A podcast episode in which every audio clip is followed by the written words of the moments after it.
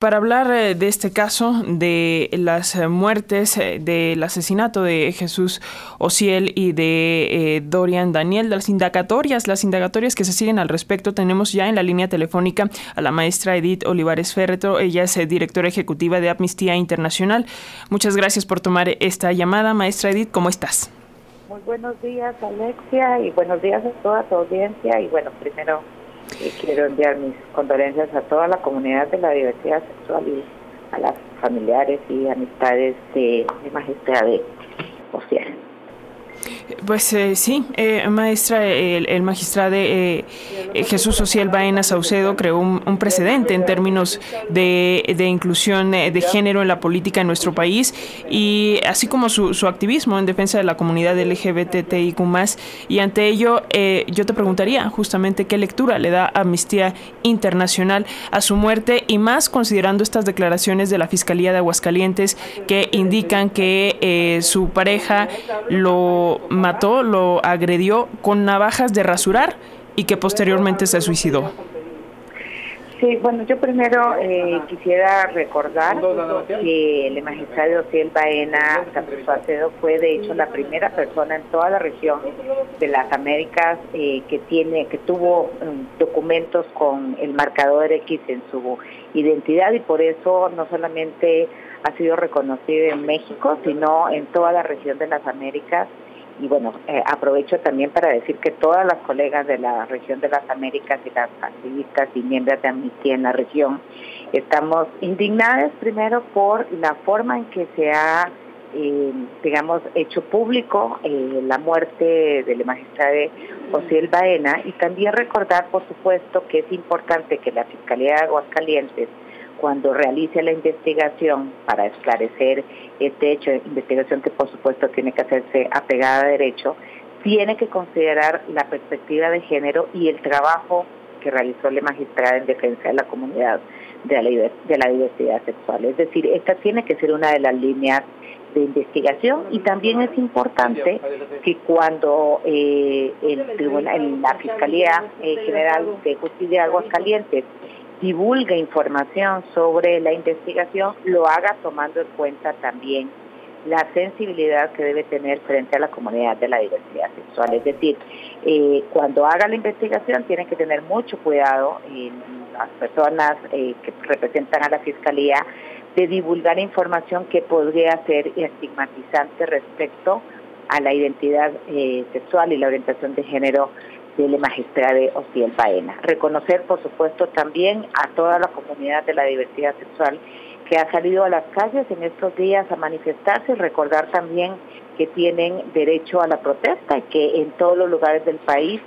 todas las eh, autoridades policiales tienen el deber de proteger y garantizar el derecho a la protesta y a la reunión pacífica de las miles de personas que están exigiendo justicia por la magistrada Ociel Baena. Eh, totalmente, porque eh, el manejo eh, ha sido como, como un crimen pasional, no como un crimen de, de odio por identidad de género, e incluso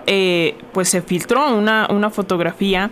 em, en la que pues se, se ve estas escenas en las que fueron encontradas los cuerpos. Em, vaya, también ya se dio a conocer información que parecería innecesaria de parte de la propia fiscalía si la pareja consumía metanfetaminas ¿Consideran desde Amnistía que esto eh, pudiera constituir, digamos, revictimización? Efectivamente, y además hay que recordar, eh, Alexia y a toda la audiencia, que en un país en donde eh, la enorme mayoría de los delitos quedan impunes, las fiscalías tienen también el deber de investigar con muchísimo cuidado y tener mucho cuidado justo de lo que has mencionado, que es la filtración de información que podría resultar estigmatizante respecto de las preferencias, identidades o consumo de lo que sea que consumieran las eh, personas que tienen derecho también a hacerlo, por cierto, que pudieran estar eh, vinculadas afectiva o amistosamente o por, o por razones de trabajo a la magistrada de Ociel Baena. Y ahí el llamado también desde Amnistía Internacional a la exigencia de llevar la investigación totalmente apegada a derecho y garantizando, por supuesto, transparencia y rendición de cuentas, eso sí, por supuesto, pero también garantizando que haya un cuidado respecto de la identidad sexual y de no eh, estigmatizar de ninguna forma eh, a las personas de la comunidad de la diversidad sexual, estén o no vinculadas con el magistrado Silva. Y finalmente agradeciéndote este tiempo para las audiencias de, la radio pública, maestra Edith, ¿qué decir eh, ante el discurso de odio principalmente en, redes sociodigitales? Ayer veíamos comentarios como el de Ricardo Salinas Pliego, lamentable, eh, el, el dueño de TV Azteca, diciendo que, eh, que a estas personas, a Ociel, a su pareja, los mató el odio que se tenían a sí mismos, y cito textualmente, por ser lo que eran. Y es un discurso que, que lamentablemente no abona a, que esta situación se esclarezca. Bueno, pues yo tal vez aquí eh, recordarnos a todos que México es el segundo país de la región con, eh, con mayor número de transfeminicidios, eh, que es un país eh, en que también siguen incrementando los homicidios, las muertes violentas de mujeres, los feminicidios. No estamos en una condición en este país como para que a través de medios de comunicación se divulguen o se promuevan discursos de odio. Estamos eh, en una condición más bien de proteger a todas las eh, personas, es un deber del Estado además,